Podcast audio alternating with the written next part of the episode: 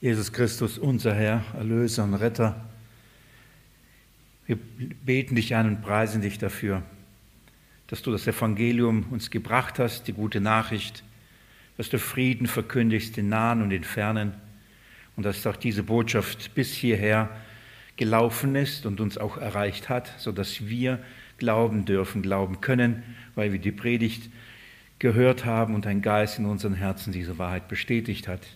Danke, dass dein Wort läuft, auch heute immer noch, seit über 2000 Jahren, und dass das Evangelium gehört wird auf dieser Welt.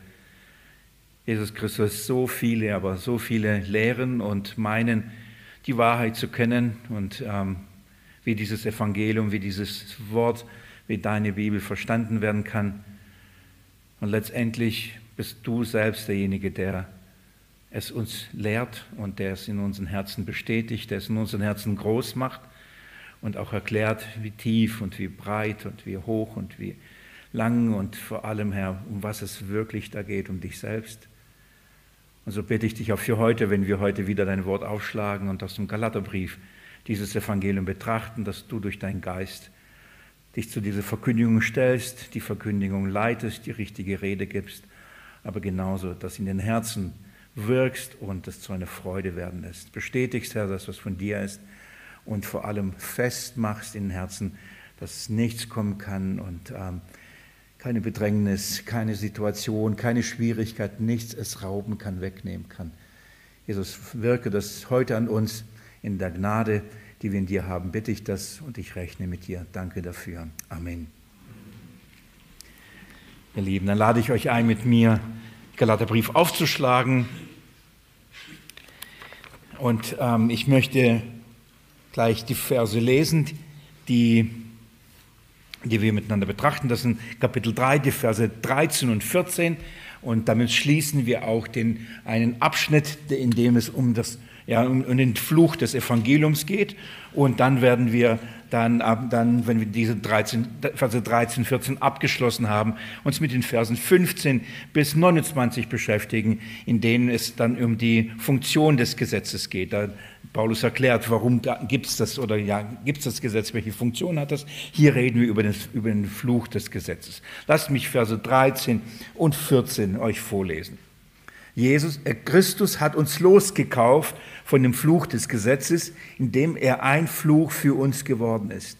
Denn es steht geschrieben, verflucht ist der, der am Holz hängt, damit der Segen Abrahams in Christus Jesus zu den Nationen komme, damit wir die Verheißung des Geistes durch den Glauben empfingen. Diese beiden Verse ist der Gegenstand unseres Studiums und ich nehme euch da kurz mit hinein wieder, in welchem Kontext sie stehen, damit ich sie euch abhole oder falls jemand zum ersten Mal oder seit längerem nicht dabei ist, dann weiß er, um was es sich geht.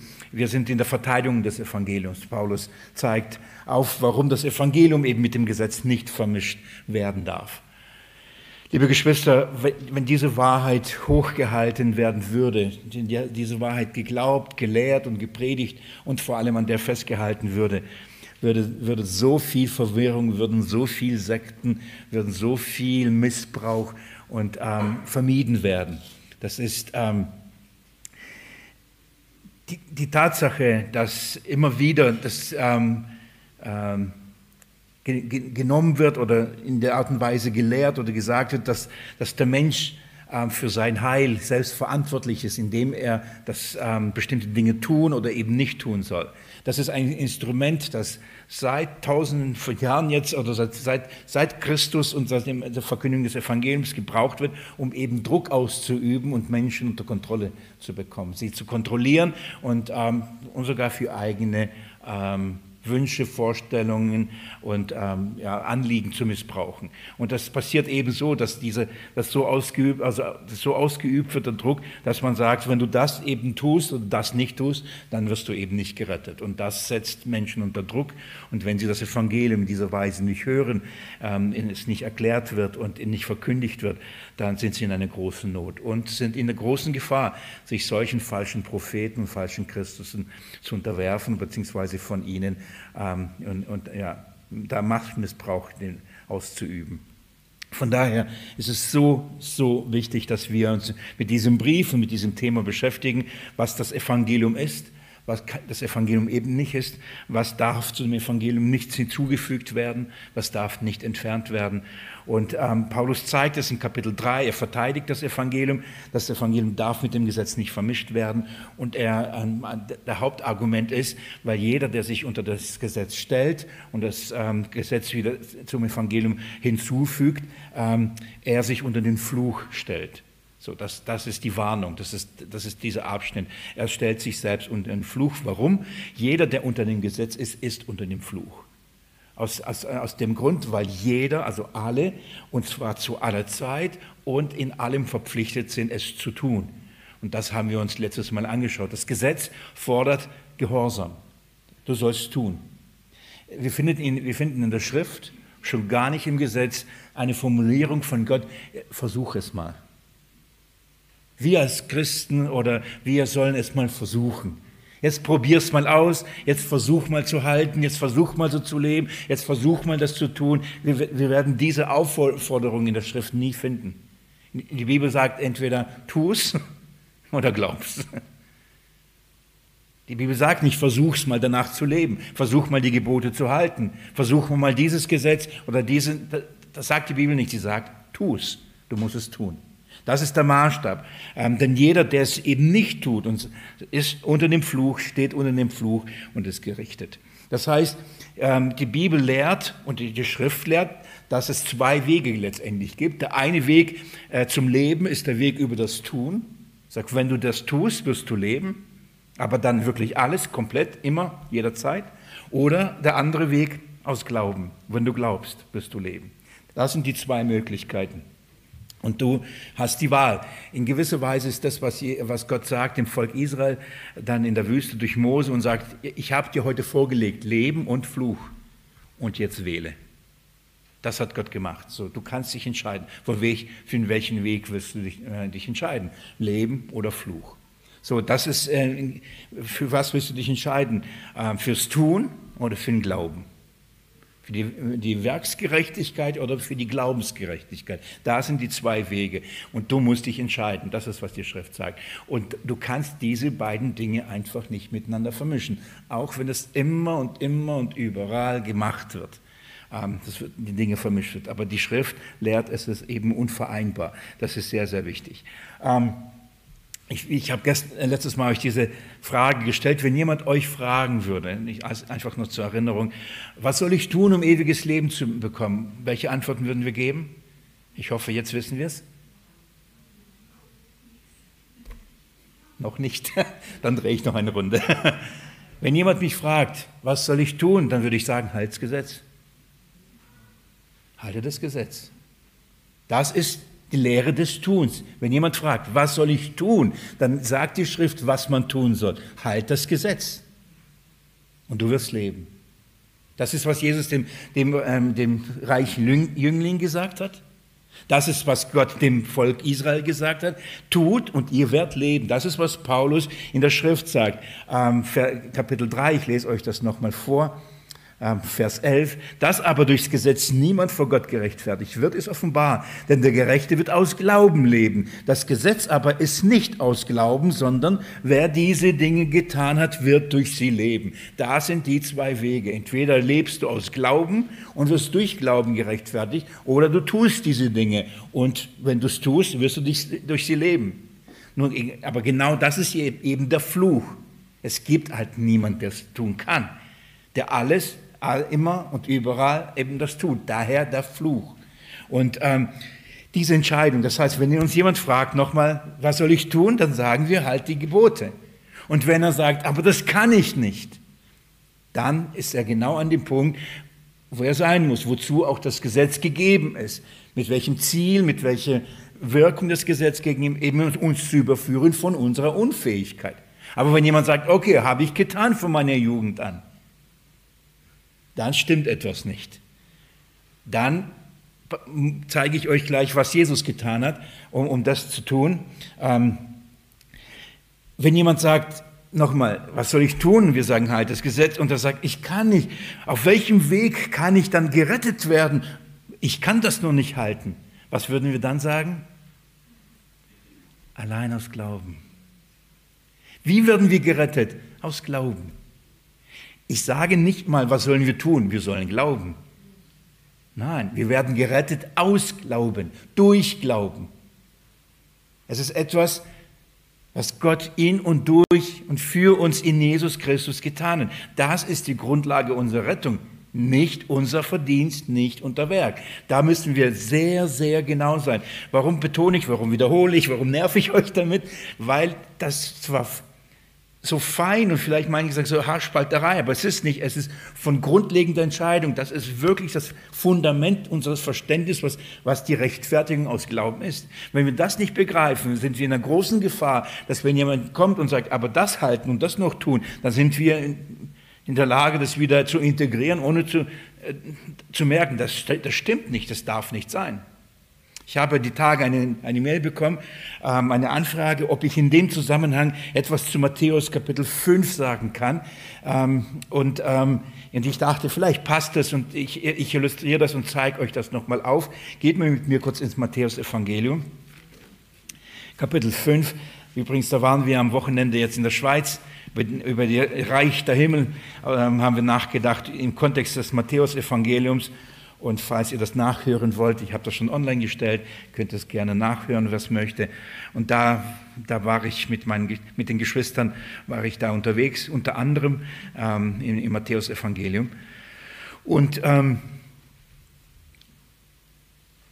ich lese euch mal Kapitel 5, die Verse 17 bis 20 vor, die, die für einige für Verwirrung sorgen und ähm, die, die danach Zweifel bekommen, ob man ähm, doch nicht das Gesetz halten muss.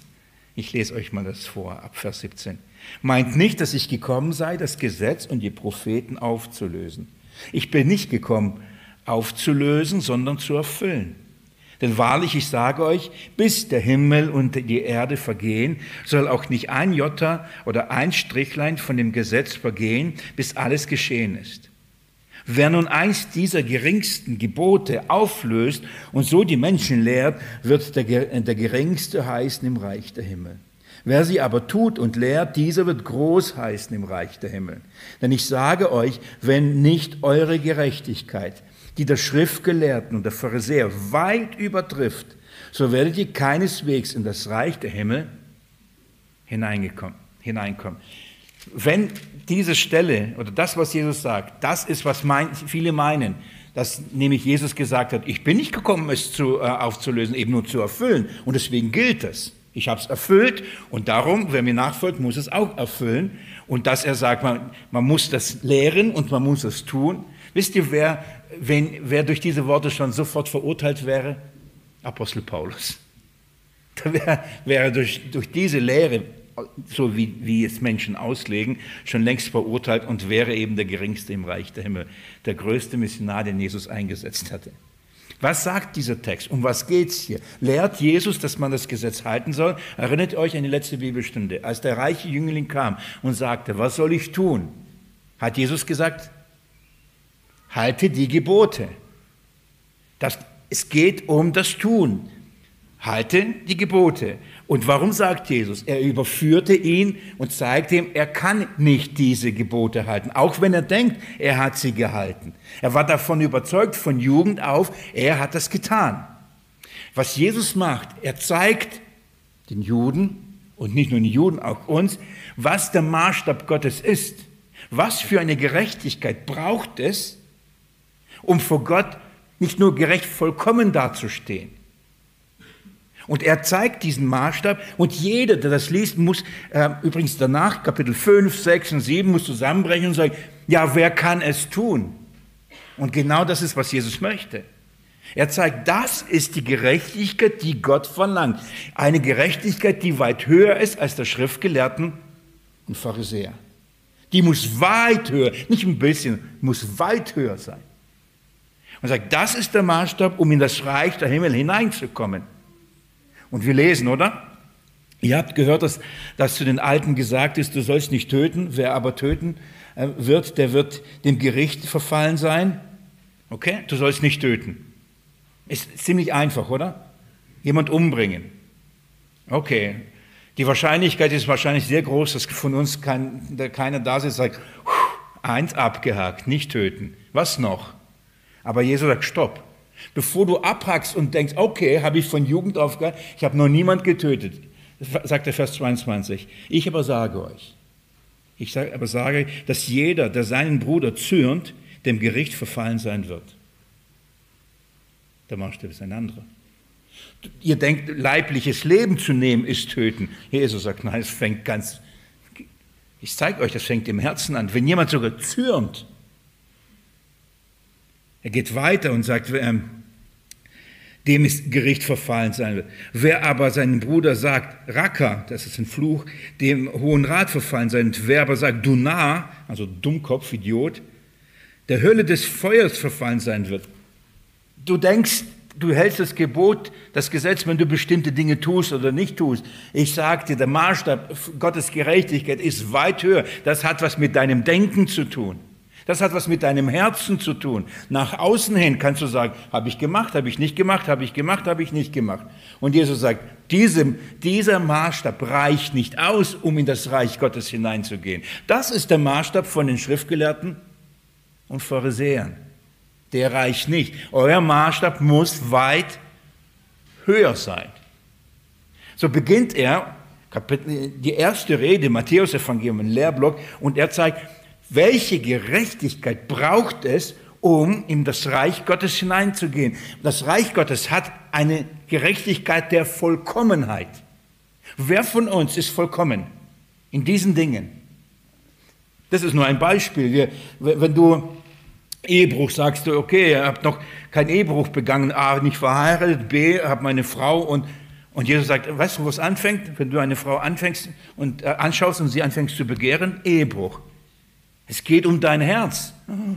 Wie, ist das auch schon Ehebruch? Ja, das ist auch schon Ehebruch. Und so geht er durch und führt durch. Ihr habt gehört, ich aber sage euch. Das ist der Maßstab. Das müssen wir verstehen. Und dann kommt mittendrin dieser, die, was ihr sagt, trachtet zuerst nach dem Reich Gottes und seiner Gerechtigkeit. Ja, welche Gerechtigkeit? Jesus sagt, nach dieser Gerechtigkeit, dieser Vollkommener. Wer kann sie erfüllen? Wer kann dann eingehen in das Reich der Himmel? Nur der, dem diese Gerechtigkeit geschenkt wird. Und zwar allein aus Gnade durch Glauben. Das beginnt Jesus sein Reich zu entfalten und geht durch, bis am Ende er für, wegen und für diese Gerechtigkeit, diese Gerechtigkeit aufrichtet und für die Ungerechtigkeit stirbt. Sagt, das brauchst du, reicher Jüngling. Das ist die Gerechtigkeit. Warum sagt er aber das, was er sagt? Schaut mir mit mir das nochmal genau an, was da steht. Zu schnell fliegen wir drüber und meinen, wir wissen, was da steht. Jesus beginnt und sagt, meint nicht, dass ich gekommen bin, das Gesetz oder die Propheten aufzulösen. Wir hängen dann immer bleiben beim Gesetz. Aber er redet auch von Propheten. Hier geht es nicht nur, dass Jesus sagt, hey, ich bin nicht gekommen, um euer Gesetz aufzulösen. Er sagt, ich bin auch nicht gekommen, eure Propheten aufzulösen. Er redet nicht nur vom Gesetz, er redet auch von den Propheten. Was ist das, was er sagt? Ich bin nicht gekommen, um das Alte Testament aufzulösen, sondern es zu erfüllen.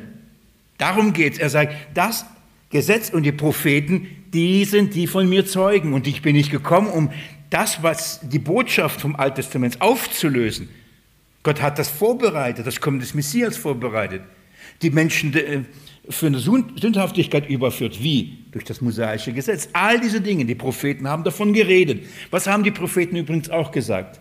Wie wird man äh, von Gott gerecht? Was hat Habakkuk gesagt? Der Gerechte wird aber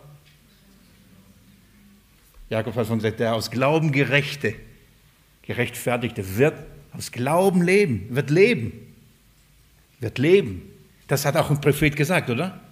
Hat Paulus nicht permanent im Galaterbrief ein AT-Zitat, Prophet, Mose zitiert, um aufzuzeigen, dass unsere Gerechtigkeit aus Glauben ist und durch Glauben und nicht durch Werke?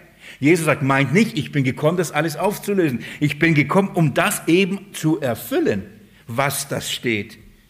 Und dann geht er weiter, Vers 18. Denn wahrlich, ich sage euch, und jetzt achtet mal, nein, guckt mal kurz zu mir. Danke, oh, das ist also brav. Müsste öfters funktionieren, so funktionieren. Wenn ich einfach sagen würde, ihr würdet es tun, wäre das schön. Sagt, ähm, Versucht mal in eurem Kopf das nochmal zu zitieren, was jetzt was da steht. Man, man hört oft sagen, und ich muss ehrlich gestehen, habe auch uns andere Arten mal das auch schon so zitiert. Himmel und Erde werden nicht vergehen. Ihr kennt das? Schaut mal, was da steht. Bis der Himmel und die Erde vergehen, soll auch nicht ein Jota, ein Strichlein vom Gesetz vergehen, bis alles geschehen ist. Hier wird zweimal Zeitpunkt gegeben.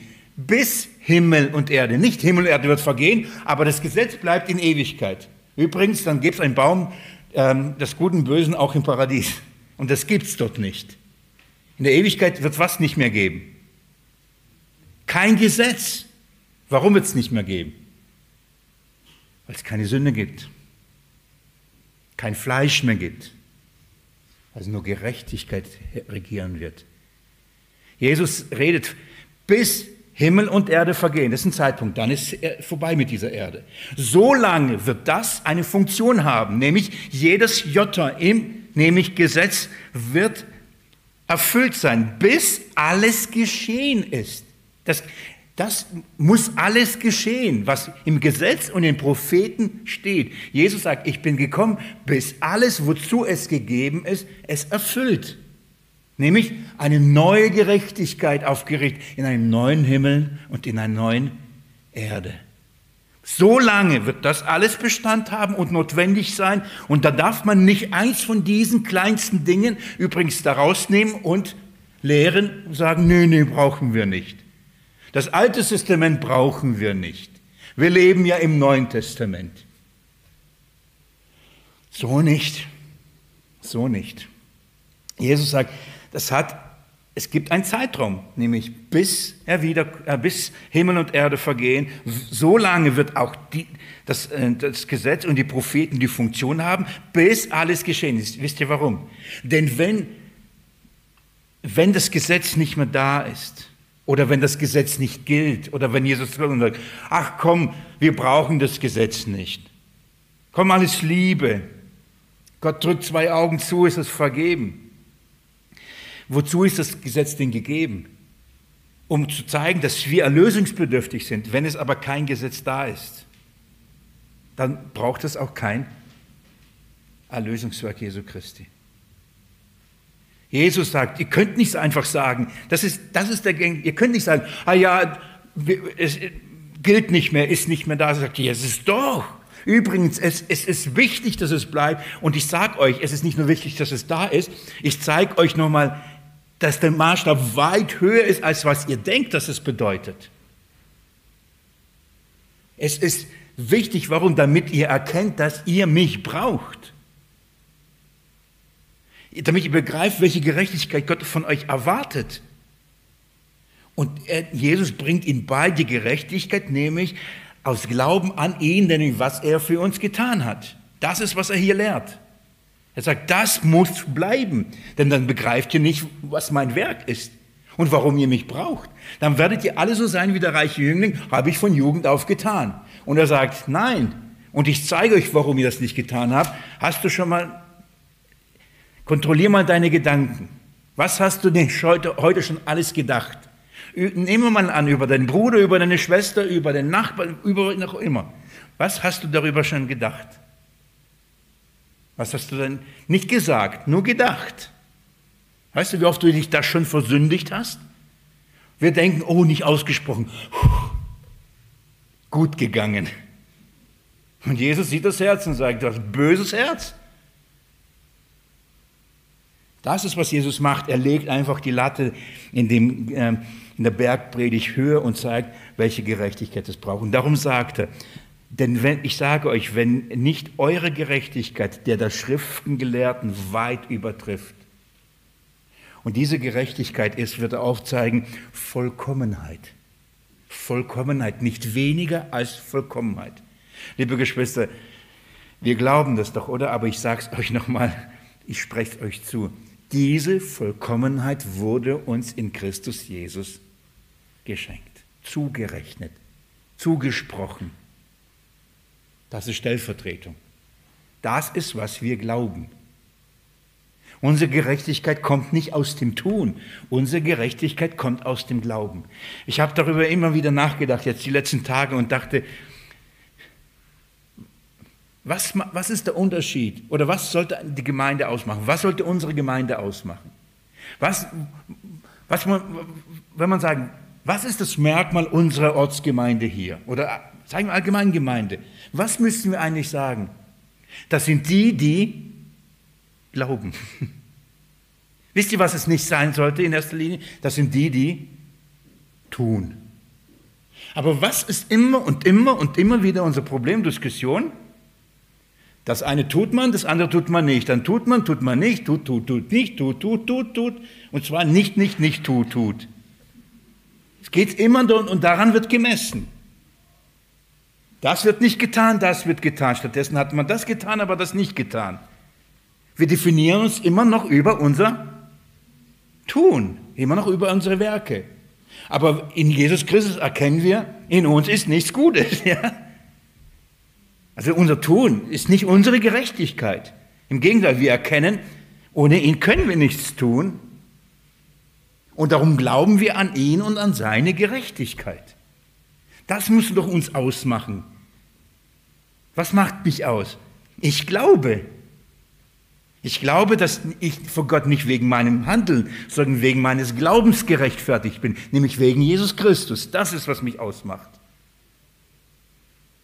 Das sollte uns ausmachen als Christen, als Gläubige.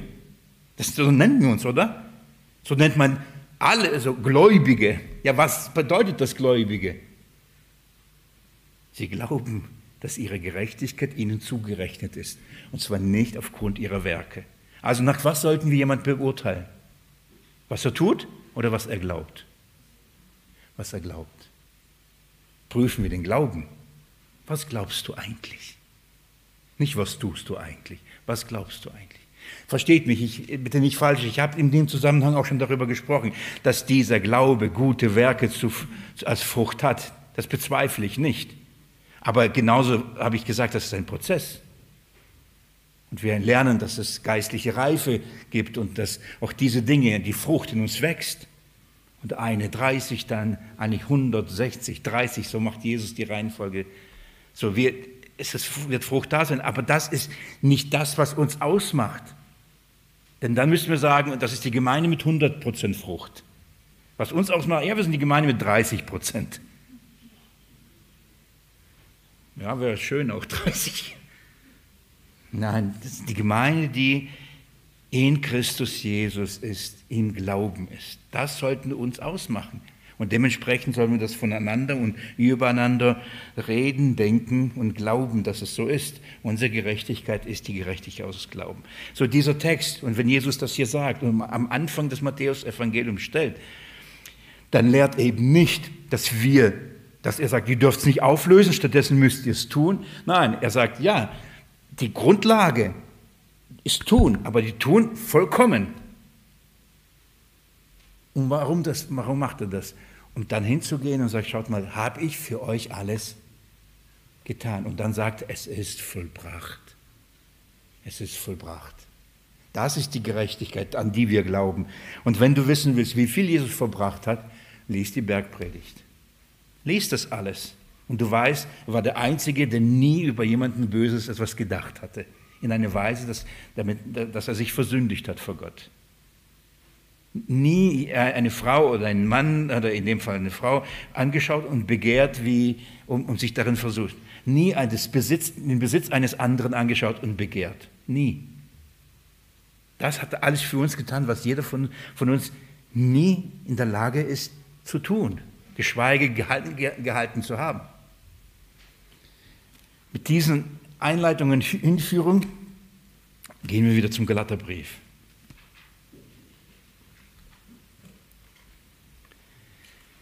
Wir verstehen nämlich, dass wer diesen Maßstab und, und sich unter diesen Maßstab stellt,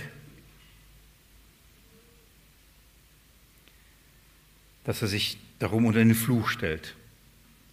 Und jetzt sagt, schreibt Paulus, nachdem dies hoffentlich klar ist und für uns felsenfest, dass er sagt, Christus hat uns losgekauft von dem Fluch des Gesetzes. Darum geht. Er hat uns losgekauft. von dem Fluch des Gesetzes. Die Verse 13, 14 möchte ich anhand von vier Fragen mit euch behandeln, um das zusammenzufassen. Denn hier haben wir das Thema der Stellvertretung und da könnten wir das ganze Evangelium wieder von hier aus betrachten. Deswegen will ich mich etwas begrenzen hier, da ohnehin Paulus im Galaterbrief fortlaufen, der diese Dinge nochmal vertiefen und auch nochmal erklären wird. Deswegen muss ich schauen, wie viel ich davon euch weitergebe, ohne zu viel vorauszugreifen, was später Kapitel 4 und Kapitel 5 nochmal kommt. Aber ich, vier folgende Fragen möchte ich mit euch behandeln. Wer, wer ist es, der uns überhaupt hier loskauft? Die erste. Wer, wer, wer kauft uns los? Die zweite Frage, von was werden wir losgekauft? Die dritte Frage, wie werden wir losgekauft? Und die vierte Frage ist, warum überhaupt werden wir losgekauft?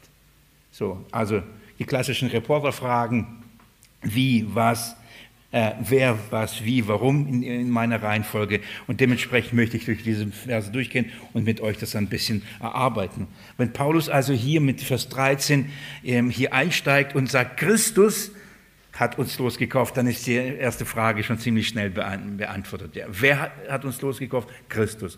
Und der Einstieg ist wirklich so, ähm, ich glaube, wir, wir spüren das nicht unbedingt so, wie es wahrscheinlich beim Schreiben und Geist geführt von Paulus, das war, als er das aufschrieb. Er, wenn er schreibt, ähm, schreibt von den Konsequenzen des Gesetzes, von dem Fluch und all diese Dinge und dem Tun. Und jetzt kommt er zum Vers 13 und das ist so wie so eine triumphale Antwort. Das ist wie eine, ein, es sprudelt oder springt ohne irgendwas. Christus. Einfach am Anfang bringt er Christus die Antwort auf all das, auf all das Problem, auf das Tun und alles, er spricht und er sagt Christus. Denn bis dahin merkt man und spürt man den Fluch und man, jeder weiß, mindestens, wir sind unter dem Gesetz verflucht. Und jetzt kommt diese herrliche Antwort Christus. Und er nennt bewusst Christus, Retter, Messias. Er sagt, Christus hat uns losgekauft. Wer ist dieser Christus? Schaut mal nochmal mit Vers 2. Von, wir, von welchem Christus hier, wir hier reden. Kapitel 2, Vers 16 lese ich euch nochmal. Aber da wir wissen, dass der Mensch nicht aus Gesetzeswerken gerechtfertigt wird, sondern nur durch den Glauben an Christus, Jesus. Von welcher Christus hier ist die Rede? Welcher Christus hat uns losgekauft? Der Christus, an dem wir glauben. Das ist das Erste an den wir glauben. Was glauben wir an? Äh, schaut mal erst mit mir weiter. Haben wir auch Christus Jesus geglaubt, damit wir aus Glauben an Christus gerechtfertigt werden? Also wer ist dieser Christus? An der Christus, an dem wir glauben. Wer ist dieser Christus? Der uns aus Glauben rechtfertigt. Das ist dieser Jesus Christus. Schaut mal in, in Vers 20 nochmal, wer er ist. Und nicht mehr lebe ich, sondern Christus lebt in mir. Was ich aber jetzt im Fleisch lebe, lebe ich im Glauben. Und zwar im Glauben an den Sohn Gottes, der mich geliebt und sich selbst für mich hingegeben hat. Welcher Christus ist es, der uns loskauft? Der Christus, der in uns lebt. Und der Christus, in dem wir leben. Das ist der Christus, der durch uns lebt. Und zwar aus Glauben. Das ist der Christus, von dem wir wissen, dass er uns geliebt hat. Von diesem Christus ist hier die Rede, wenn ihr jetzt also beginnt und sagt, wir sind freigekauft bzw. losgekauft von dem Fluch des Gesetzes, so stellt er sofort am Anfang und sagt, Christus ist es, Christus. Und damit sagt er, wer ist es nicht? Wir. Wir nicht. Keiner von uns kann uns loskaufen von dem Fluch des Gesetzes. Es steht. Der Anspruch ist da. Keiner sagen, es ist, hat aufgehört. Darum hat Jesus gesagt, meint nicht, ich bin gekommen, es aufzulösen. Das, der Maßstab gilt. Du kannst nicht sagen, mir, mir gilt das Gesetz nicht. Okay, wenn du das Gesetz haben willst, dann gilt es dir. Ich will das Gesetz nicht haben. So einfach ist es nicht. Denn nur in und durch Jesus Christus wirst du losgekauft von dem Fluch des Gesetzes. Anders nicht, sonst bist du unter dem Gesetz. Du kannst vielleicht hören und sagen, ah ja, voll gut, dass er sagt, oh, wir, man wird gerechtfertigt aus Glauben, beziehungsweise nicht durchs Gesetz. Und dann sagst, okay, dann, dann will ich nicht mehr unter dem Gesetz sein. Aber die Bibel sagt, aus Glauben an Jesus Christus bist du frei vom Gesetz, anders nicht. Außerhalb von Christus gibt es keine Befreiung vom Fluch. Du bist sonst unter dem Fluch. Das ist der einzige Ort, wo der Fluch eben nicht gilt. Wenn du nicht in Christus bist und Christus nicht in dir ist, wenn du nicht an den Sohn Gottes glaubst, dann bist du unter dem Fluch. Immer noch. Christus hat uns losgekauft. Niemand anders, keine andere Religion, kein anderer Name, kein anderer Guru. Niemand ist in der Lage, uns von dem Fluch des Gesetzes zu befreien. Kein einziger. Es gibt nur einen einzigen, der das tun kann. Christus.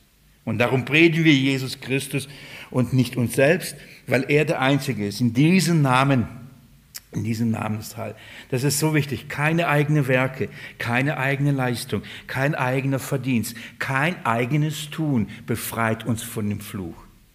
Du weißt, da ist ein Fluch drauf und du weißt, okay, jetzt muss ich mich anstrengen, damit, mir, damit ich ja keinen Fluch abkriege. Was darf ich tun, was muss ich tun, was darf ich lassen und so, all diese Dinge. Und hoffst, du kommst nicht unter den Fluch. aussichtslos. Es gibt nur eine Möglichkeit, äh, vom Fluch befreit zu sein, und zwar Christus. Und darum stellt Paulus einfach Christus am Anfang, erhebt die Namen und sagt, hier, hier kommen wir frei. Also das Erste, wer hat uns losgekauft? Und die Schrift sagt, Christus hat uns losgekauft. Von, ähm, von was werden wir losgekauft? Also Christus hat uns losgekauft von dem Fluch des Gesetzes. Dieses losgekauft, das ist ausgezahlt. Es ist ähm, frei gekauft, je nach Übersetzung oder Übertragung. Ähm, wir müssen den Begriff rechtlich verstehen. Hier geht es darum, dass ähm, durch Entgelt, vor allem in dem Kontext, und das zeige ich euch gleich als Bild des Sklaven, jemand aus einem Verhältnis frei gekauft, ausgelöst wird. So, da ist jemand verpflichtet, da gibt es eine Bindung, eine rechtliche Bindung. Und, ähm, und hier kommt einer und bezahlt einen Preis und holt dich aus dieser Bindung raus. Das ist dieser Begriff äh, los, auslösen, auskaufen. Losgekauft. Und die Schrift sagt, Christus hat uns losgekauft. Das heißt, aus, äh, herausgekauft, einen Preis bezahlt, damit wir nicht unter einer, einer Bindung stehen. Von was hat Christus uns losgekauft? Von dem Fluch des Gesetzes. Jetzt müssen wir ganz kurz darüber nachdenken und dann ein, zwei Bibelstellen uns anschauen. Er hat uns losgekauft von dem Fluch des Gesetzes. Hat er uns einfach von dem Fluch losgekauft? Das heißt, wir sind jetzt einfach frei. Ja, auf uns lastet kein Fluch mehr. Aber wir sind immer noch unter dem Gesetz. Oder hat uns von dem Gesetz, das uns den Fluch bringt, losgekauft? Das ist weit präziser. Das eine ist, Schaut mal, wir leben und wir sind unter dem Gesetz und wir sündigen.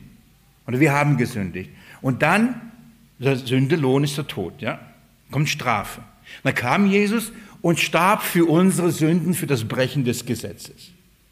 Wenn er, und damit ist, sind die Sünden, die wir unter dem Gesetz begangen haben, die werden gesünd und so wäre der Fluch weggenommen. Bis wann? Bis wir wieder sündigen würden. Bis wir wieder sündigen. Und wisst ihr, was noch, was wieder passieren müsste? Dann müsste ja Christus wiederkommen und für unsere Sünden sterben. Ist das denkbar? Das wäre absurd. Hebräerbriefschreiber sagt, das ist unmöglich, dass Christus noch einmal kommen sollte. Nein, Christus hat uns nicht nur von dem Fluch befreit, das heißt der Folge des Brechen des Gesetzes und der Fluch der Sünde ist der Tod, Trennung von Gott, sondern er hat uns von dem losgekauft, das uns den Fluch bringt. Schaut mal nur einen kurzen Vorausblick, Kapitel 4. Ich lese ab Vers 1. Ich sage aber, solange der Erbe unmündig ist, unterscheidet er sich nichts, nicht von einem Sklaven aber obwohl er Herr über alles ist, sondern er ist äh, unter Vormündern und Verwaltern bis zur vom Vater festgelegte Frist. Und das ist, da, da kommt schon das Thema des Sklaven äh, mit auf. Das werden wir später behandeln im Galaterbrief. Deswegen will ich jetzt nicht zu viel drauf eingehen. Dann heißt aber Vers 3 so wunderbar. So waren auch wir, als wir Unmündige waren, unter die Elemente der Welt versklavt. Was sind diese Elemente der Welt, von denen hier die Rede ist? Als aber die Fülle der Zeit kam, sandte Gott seinen Sohn, geboren von einer Frau, geboren unter das Gesetz, damit er die loskaufte, die unter dem Gesetz waren. Jesus hat uns losgekauft, nicht nur von dem Fluch, sondern von dem Gesetz, weil durchs Gesetz kommt der Fluch über uns. Solange wir unter dem Gesetz sind, wisst ihr, was die Bibel sagt, sind wir Sklaven. Wir sind Sklaven. Sklave ist nicht frei. Jeder, der unter dem Gesetz ist, versklavt unter das Gesetz. Wird Paulus später ab, ab Vers 21 nochmal deutlicher machen und sagt, kennt ihr das Gesetz nicht? Abraham hatte zwei Söhne und er erzählt eine von der Freien, eine von der Magd, eine in die Sklaverei hineingebiert, eine in die Freie. Und dann macht er diesen Vergleich. Das heißt, jeder, der unter dem Gesetz ist, ist einer, der unter dem, ähm, in der Nach im Bild der Linie Hagar ist, das ist der, der beim Berg Sina ist, das ist der, der unter dem Gesetz ist, das ist ein Sklave. Und er wird nicht erben. Er bekommt keinen Segen. Das ist nicht die Linie des Segens. Und die Linie des, der, der Freien, das ist die Linie des Segens. Und jetzt sagt die Schrift, er hat uns losgekauft von dem Fluch des Gesetzes und eben von, damit aber auch verbunden von all dem, was uns den Fluch bringt. Er hat uns losgekauft von dem Gesetz selbst. Wenn Jesus uns losgekauft von dem Gesetz, verstehen wir warum, oder? Weil sündigen wir immer noch. Ja. Wie könnten wir dann vor Gott gerecht sein? Wie könnten wir glauben, wir sind angenommen? Wie können wir glauben, wir sind geliebt? Wie können wir glauben, dass wir eine Chance überhaupt haben auf das ewige Leben? Und das ist ja ganz genau das, das Dilemma. Aber die Nachricht ist, der Maßstab und das, was vor Gott als Grundlage liegt, um dich zu verurteilen, wurde weggenommen. Das heißt aber im umgekehrten Schluss, jeder aber, der sich selbst unter das Gesetz stellt und sagt, das ist jetzt mein Maßstab, Verstehen wir, warum Paulus sagt, wisst ihr, was ihr da tut? Ihr stellt euch wieder unter den Fluch. Da gibt es keine Rettung, da gibt es keine Gnade, da gibt es nur tun, tun, tun. So eine herrliche Wahrheit. Christus hat uns losgekauft von dem Fluch des Gesetzes. Wie hat er das getan? Wie hat er uns losgekauft? Wie wurde das getan? Schaut mal heißt es, indem er ein Fluch für uns geworden ist. Indem er ein Fluch für uns geworden ist. Das ist Stellvertretung. Ein paar Dinge, aber ich gehe davon aus, dass ihr diese Wahrheit kennt. Erstens, Jesus war nicht verflucht. Gott behandelte ihn so, als ob er uns behandelt. Was ist Fluch? Wie wurde Jesus für uns ein Fluch? Was ist der Fluch, von dem die ganze Zeit die Rede ist? Paulus sagt, wer das Gesetz bricht, der ist verflucht, steht unter dem Gericht Gottes. Urteil, Tod. Verlust des Segens, Verlust des Lebens, kein Leben, Tod. Das ist Fluch. Getrennt von Gott, unter Gottes Zorn zu stehen, das ist, das ist der Fluch. Jeder, der das Gesetz bricht, steht unter dem Zorn Gottes und steht unter dem Tod. Das ist äh, der Fluch. Wenn es heißt, Christus hat uns losgekauft, indem er für uns ein Fluch geworden ist, dann bedeutet das, er hat die Konsequenzen des Brechen des Gesetzes auf sich genommen. Er hat den Fluch, den du verdienst, hat auf sich genommen. Er hat gesagt, Vater, an der Stelle vom Willi verfluche mich. Behandle mich so, als ob ich Willi bin.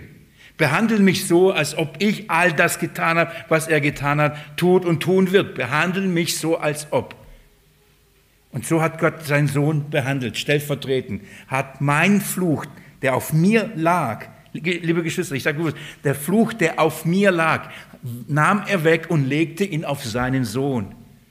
Das ist es. Er wurde für uns geworden, zum Fluch für uns. Wie, wie herrlich ist das, oder? Das ist die gute Nachricht, das ist das Evangelium für uns anstelle. An unserer Stelle hat er all das, was wir nicht in der Lage sind, eben zu tun, ähm, hat er für uns getan. Liebe Geschwister, das ist, was wir glauben. Das ist, was wir glauben. Dass er an unserer Stelle den Fluch Gottes getragen hat. Das heißt, wenn ich das glaube, was glaube ich auch? Autom eigentlich automatisch. Wenn ich doch glaube, dass Jesus meinen Fluch getragen hat, dann glaube ich auch, dass ich nicht mehr unter dem Fluch bin, oder? Wenn ich sage, Jesus hat meinen Fluch getragen, aber ich weiß nicht, ob ich noch verflucht bin, ist das Glaube? Das ist kein Glaube. Ich glaube, er hat er ist für mich zum Fluch geworden. Wer das glaubt, wisst ihr, was die Schrift sagt, wird das ihm zu Gerechtigkeit gerechnet. Das ist die Stellvertretung. Das ist der Glaube. Jesus hat den Fluch auf sich genommen. Was für eine herrliche, wirklich absolut herrliche Wahrheit. Er hat uns losgekauft, Preis bezahlt. An wen hat er gezahlt? Was hat er gezahlt? Was war der Preis? Wie viel musste er hinlegen für dich, für mich? An wem musste er bezahlen? Das erste ist, und ich bin mir sicher, all die Bibelstellen werden euch in Erinnerung kommen. Ich habe noch ein paar Minuten, deswegen will ich, ähm, werde ich das an dieser Stelle nicht aufschlagen. Petrusbrief sagt, wir sind erkauft worden, nicht mit Silber und Gold. Richtig? Mit nicht vergänglichen Dingen, sondern mit dem kostbaren Blut des Lammes. Das ist es, mit seinem Leben erkauft. Leben für Leben. Mein Leben hatte mit seinem Leben erkauft. Darum darf ich leben. Weil er sein Leben für mich gegeben hat. Das war der Preis. Wer hat diesen Preis verlangt? Vor einigen Jahren, ich habe das schon mal erzählt, den Autor sage ich jetzt nicht, aus Respekt, kam jemand ähm, und sagte, guck mal, tolles Buch und das ist so eine herrliche Wahrheit und schlägt mir auf und liest vor und da schreibt der Autor, dass ähm, wir befreit worden sind ähm, vom Teufel und von der Sünde und dass Jesus den Preis an den Teufel gezahlt hat und deswegen sind wir nicht mehr unter den Teufel. Deswegen sind wir frei davon, weil Jesus den Preis gezahlt hat. Als ich das gelesen habe, habe ich gesagt, wirklich glaubst du das? Hat Jesus dem Teufel den Preis zahlen müssen, damit du losgekauft wirst?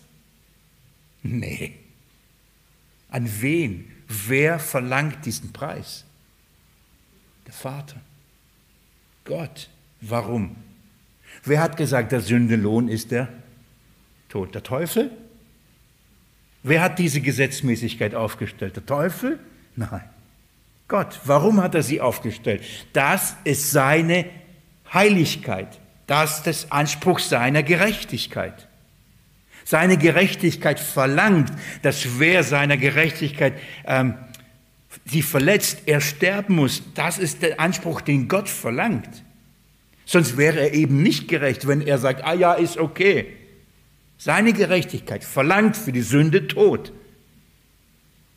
Und seine Gerechtigkeit wird bedient, befriedigt, wie indem Jesus Christus genau das tut. Er sagt, Vater, du verlangst für das Brechen des Gesetzes und für die Sünde, verlangst du den Tod. Ich sterbe stellvertretend für alle deine Kinder, damit sie nicht sterben müssen, damit du sie nicht richten musst, damit du deinen Zorn nicht auf sie ausgießen musst, damit du nicht sie verfluchen musst, sondern sie segnen kannst. Ich werde die Grundlage schaffen, dass du sie segnen kannst.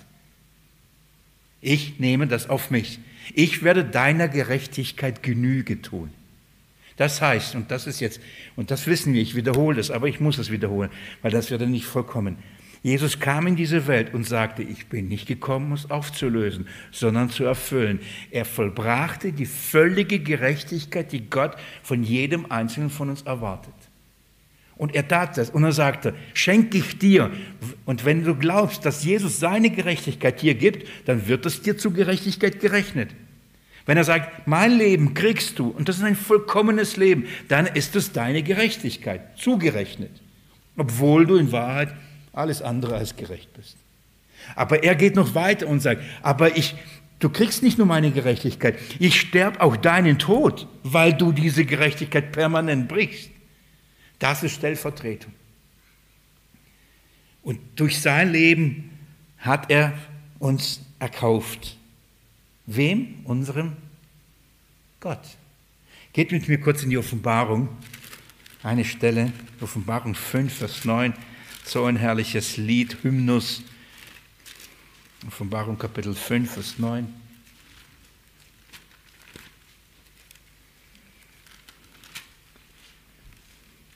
Darf ich ab? Ja, ich lese das. Am Ende heißt das sind die Gebete der Heiligen, ähm, Vers 8. Und jetzt schaut mal, was sind die Gebete der Heiligen? Was sollte unsere Gebete sein? Was sollte unser Lobpreis sein? Da heißt es, und sie singen ein neues Lied und sagen, du bist würdig, das Buch zu nehmen und seine Siegel zu öffnen, denn du bist geschlachtet worden und hast durch dein Blut Menschen für Gott erkauft. Und dann heißt es, aus jedem Stamm und jeder Sprache und jedem Volk und jeder Nation und hast sie unseren Gott zu einem Königtum und Priestern gemacht. Du hast sie erkauft und gemacht. Wie? Das Lamm, das sein Blut dafür vergossen. Das ist der Preis. Er hat diesen Preis gezahlt. Also, wer, wer, wer, wer hat uns losgekauft? Christus. Ähm, von was hat uns losgekauft? Von dem Fluch des Gesetzes. Von dem Gesetz, das uns unter den Fluch stellt. So will ich es formulieren, damit wir nicht nur denken, der Fluch ist weg, aber das Gesetz bleibt. Dann, wie wurden wir losgekauft? Das Werk der Stellvertretung. Ich liebe 2. Korinther Kapitel 5, könnt ihr gern zu Hause nachlesen. 2. Korinther Kapitel 5, Vers 18. Denn so eine herrliche Zusammenfassung des Evangeliums. Am Ende, ich glaube, Vers 21 heißt das, ähm, der keine Sünde kannte, hat er für uns zur Sünde gemacht. Das ist Stellvertretung. Der keine Sünde hat Gott ihn zur Sünde gemacht. Jesaja 53, der Klassiker, der, der, ein, das herrliche Lied, das da uns vorgestellt wird. Ähm, es hat ihm wohlgefallen, ihn zu schlagen für uns. Das ist Stellvertretung. Unsere, für unsere Vergehen, für unsere Schuld. Das ist der Preis. Jesus hat diesen Preis gezahlt. Das, das heißt, liebe Geschwister, ich weiß, dass ihr das glaubt. Ich will es nur, ich, das kann man nicht, man kann nicht schweigen. Kann nicht schweigen.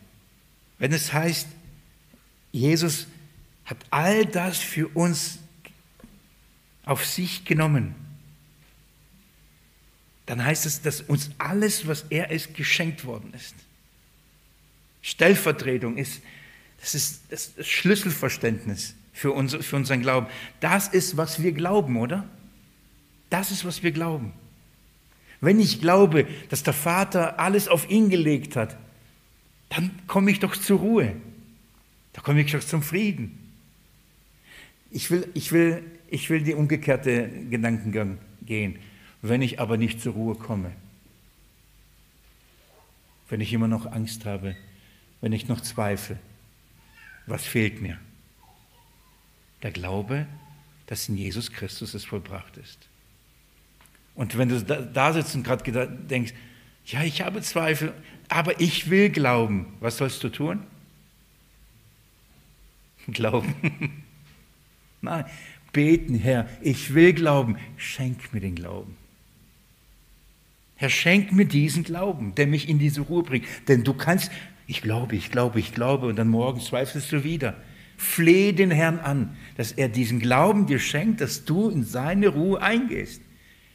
Dass du das glaubst, dass das alles vollbracht. Kein Fluch, deine Gerecht, seine Gerechtigkeit äh, ist deine Gerechtigkeit, sein Tod ist dein Tod. Bitte, und er wird diesen Glauben geben. Denn wenn wir anklopfen, er wird auftun. Er wird niemanden abweisen. Und wer doch bittet um den Geist, wird er doch keine Steine geben. Wer ernstlich bittet, er wird geben. Bin ich mir hundertprozentig sicher. Also, wie wurden wir, äh, wie wurden wir losgekauft? Durch das Werk der, Werk der Stellvertretung, Werk der Stellvertretung, den teuren, höchsten Preis den es, denen es bezahlt worden ist, das Sohn, den, den, das Leben des Sohnes Gottes. Ich möchte euch noch eine, eine Sache zeigen, in den, und ich bitte euch nochmal wieder in Kapitel 3 zu gehen im Galaterbrief.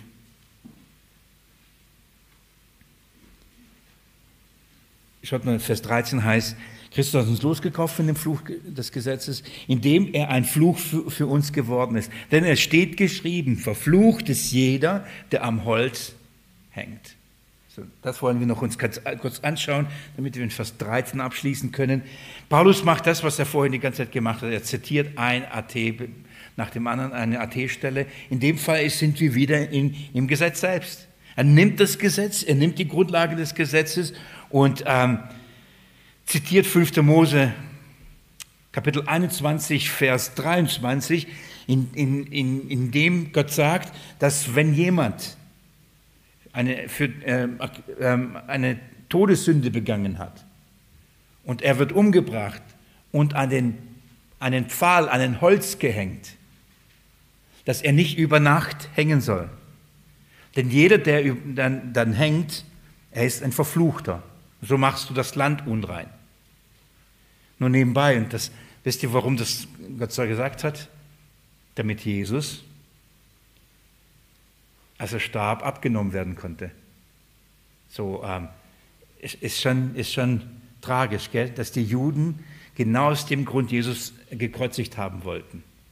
Sie wollten beweisen, dass er von Gott verflucht ist. In dem Sinne, er kann nicht der Messias sein, er kann nicht der Christus sein, er kann nicht unser Retter sein. Schaut mal, er ist von Gott verflucht. Das war ihre Argumentation. Pilatus kreuzige ihn. Warum? Alle sollen sehen, er ist von Gott verflucht, er kann nicht unser Retter sein. Aber Gottes Plan war genau das. Er sollte am Kreuz hängen, er sollte nämlich verflucht sein, um unseretwillen.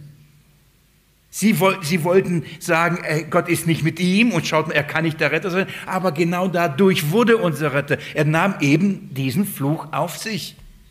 Jeder, der etwas der todeswürdig getan hat und an Kreuz hängt, ist verflucht. Das Brechen des Gesetzes ist eine todeswürdige Sünde. Denn der Sündelohn ist der Tod. Paulus zitiert und heißt es, verflucht ist jeder, der am Holz hängt. Und jetzt geht's los, gell? Am Holz. Hier steht ja nicht am Kreuz. So, am Balken. Und dann die ganze Diskussionen um, um, ums Holz und was war das für ein Kreuz? War das nur so oder war das ein Querbalken oder wie auch immer? Und ihr kennt die das wahrscheinlich schon mal gehört. Manche, eine Sekte beansprucht, es ganz wichtig, das war kein Kreuz. Ich möchte an dieser Stelle noch kurz etwas sagen und, ähm, und damit für heute auch schließen. Es geht nicht, es ist total, es ist absolut, un, ach, nein, wie gesagt, es ist nicht entscheidend, ob das ein, nur ein Balken war, nur so hoch war oder ein Balken mit einem Querbalken. War das ein Querbalken in der Form so, dass da oben noch was übrig stand oder war das ein Balken, der oben drauf gelegt wurde? Das ist, darüber wird diskutiert und was war das für ein Kreuz? Das Kreuz erlöst niemanden. Der Balken erlöst niemanden. Ob das Ding mit einem Querbalken war oder ohne, das, das erlöst niemanden. Und das erlöst nicht äh, nur das, das Kreuz mit einem Querbalken. Es ist nicht das Kreuz das Entscheidende, sondern wer am Kreuz hing, wer am Holz hing, was da passiert ist. Aber bis heute wird dieses Folterinstrument angebetet und nicht der, der auf dem diesem Instrument starb. Bis heute glaubt man, dass das etwas in sich Kraft hat. Wenn wir singen, was haben wir mit, welche Lieder über das Kreuz? In dem Kreuz liegt die Kraft. Oder das altraue Kreuz. Dann besingen wir und wir glauben nicht an die Kraft des Kreuzes. In dem Sinne eines Holzbalkens. Und dann natürlich in der richtigen Form. Menschen hängen sich Kreuzkettchen, weil sie glauben, das schützt sie. Weil das ist dann, ähm, das ist ein, wie ein Amulett, nur ist das Kreuz und das wird sie beschützen. Vor ein paar Tagen telefonierte ich, nicht vor ein paar Tagen, gestern war das. Ein Mann rief mich an, ganz schwer mit der Tochter, und sie sprachen darüber, sie hörten die Predigten online in kurz und knapp Sachen über Besessenheit. Und dann sagt er ihr, dass ähm, in Christus man frei ist. Und dann, als Zeichen der Freiheit, haben sie sich ein Kettchen gekauft mit einem Kreuz. Als ob das Kettchen jetzt hilft. Gut, es kann zur Erinnerung helfen. Aber es ist wichtig, dass wir begreifen, wir glauben nicht an die Kraft eines Symbols. Wir glauben an einen lebendigen Herrn, an Jesus Christus glauben wir. An Jesus Christus. Wisst ihr, es, es ist sogar so gefährlich, dass daraus eben ein Götze wird. Und es ist ein Götze geworden. Kruzifix. Und wie heißt es? Kruzi, Kruzifix. Kruzi, Kruzifix. Kruzifix. Egal. Wenn ich es nicht aussprechen kann, ist es auch gut, dann würde ich es vermeiden. Als Jesus Christus ähm, dem Nikodemus erklärte, was er tun wird, um die Menschheit zu erlösen, sagt er, der Menschensohn wird erhöht werden. Wie Mose die Schlange, die Bronzeschlange in der Wüste erhöhte, so wird der Sohn des Menschen erhöht werden. So wie da, wie da. Jesus sagt, diese Erhöhung wird dann die Rettung der Menschen sein. Und wer an ihn glaubt, wird gerettet. Nämlich so wie bei der Schlange. Ähm, als das Volk sündigte, schickt Gott äh, viele Schlangen, die haben das Volk gebissen. Vierte Mose können wir nachlesen. Die Schlange ist ein Bild für den, für den Teufel, oder? So, jetzt macht Gott folgendes: äh, sagt Mose, das Volk stirbt, die Schlangen beißen, sagt, nimm diese Schlange, erhöhe sie auf einem Stab, auf einem Bronzestab, und jeder, der hinaufschaut, wird leben. Warum? Ich habe die, das, was, den, was dem, dem Volk den Tod bringt, habe ich getötet da. So, jetzt jeder könnte sagen, könnte sagen, was für was Dummes, einfach hochschauen und dann wird geholfen, ich brauche Medizin, ich brauche das, man muss mir helfen. Das heißt, wer, wer diesem, diesem Befehl nicht geglaubt hätte, hat nicht hochgeschaut und wurde damit nicht gerettet. Aber jeder, der dem, das dem Wort geglaubt hat, hat geschaut und wurde gerettet. An diesem Balken wurde das gerichtet, was den den Tod brachte. Das ist das Bild, ein Schatten. Jesus Christus hat die Sünde, den Fluch ans Kreuz gebracht, wurde wie eine Schlange behandelt, das, was dir und mir den Tod bringt. Und er sagt, wer hinaufschaut, wer auf mich schaut, nicht auf den Balken, nicht auf die Stange, nicht auf Quer, sondern auf mich. Der wird gerettet. Wer versteht und glaubt, was ich da getan habe.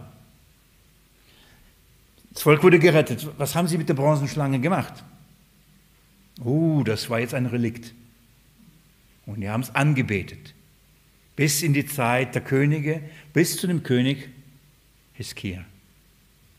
Und dann heißt es, und der König Hiskia wandelte in den Wegen ähm, Gottes wie sein Vater David.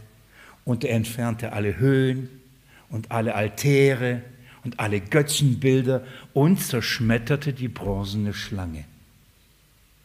Warum hat er das getan? Hat doch Gott gesagt, soll aufrichten.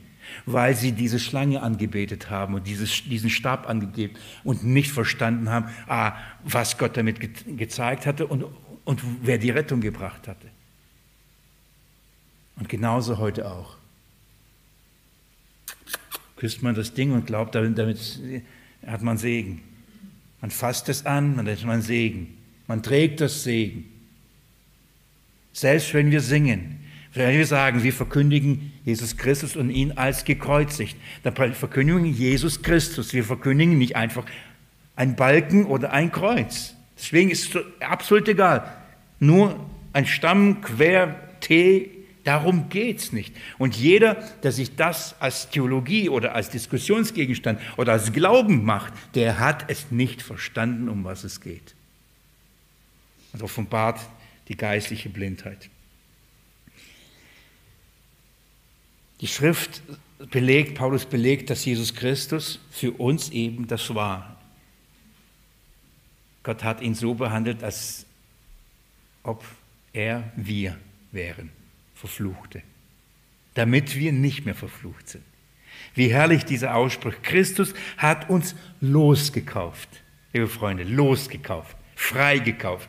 Ein Sklave ist jetzt ein Freier, frei, nicht mehr gebunden, ist nicht mehr drunter. Ist nicht mehr verpflichtet. Ich frage nochmal, wenn wir losgekauft sind von dem Fluch des Gesetzes, das Gesetz, das uns einen Fluch bringt, macht es noch Sinn, sich wieder drunter zu stellen? Eigentlich nicht, oder? Das ist die Argumentation des Apostels Paulus. Vers 14, nächste Bibelstunde. Und dann sind wir eine gute Überleitung für die nächsten Verse. Ich möchte beten. Dich loben, preisen, unser Herr, unser Erlöser Jesus Christus. Danke vom ganzen Herzen, dass du diese Welt gekommen bist, um sie zu retten, um jeden Einzelnen, der an dich glaubt, auf dich schaut, das ewiges Leben habe. Jesus Christus, ich danke dir, dass du meine Gerechtigkeit bist. Und ich danke dir, dass du den Fluch, der auf mir lag, dass du ihn genommen hast. So bin ich frei, frei in dir. Und ich bin froh in dir und ich bin dankbar in dir. Mit zu bekennen, es ist vollbracht und ich darf ruhen. Danke für dieses herrliche Evangelium. Herr, mach es groß. Dein Evangelium, mach es groß in den Herzen deiner Kinder, Herr, und lass dieses Wort laufen dass viele es hören und dass sie erkennen, wie gefährlich es ist, sich unter das Gesetz zu stellen. Jesus, in deinem Namen will ich es bitten. Amen. Ihr Lieben, macht's gut. Kommt gut nach Hause. Schönen Abend euch.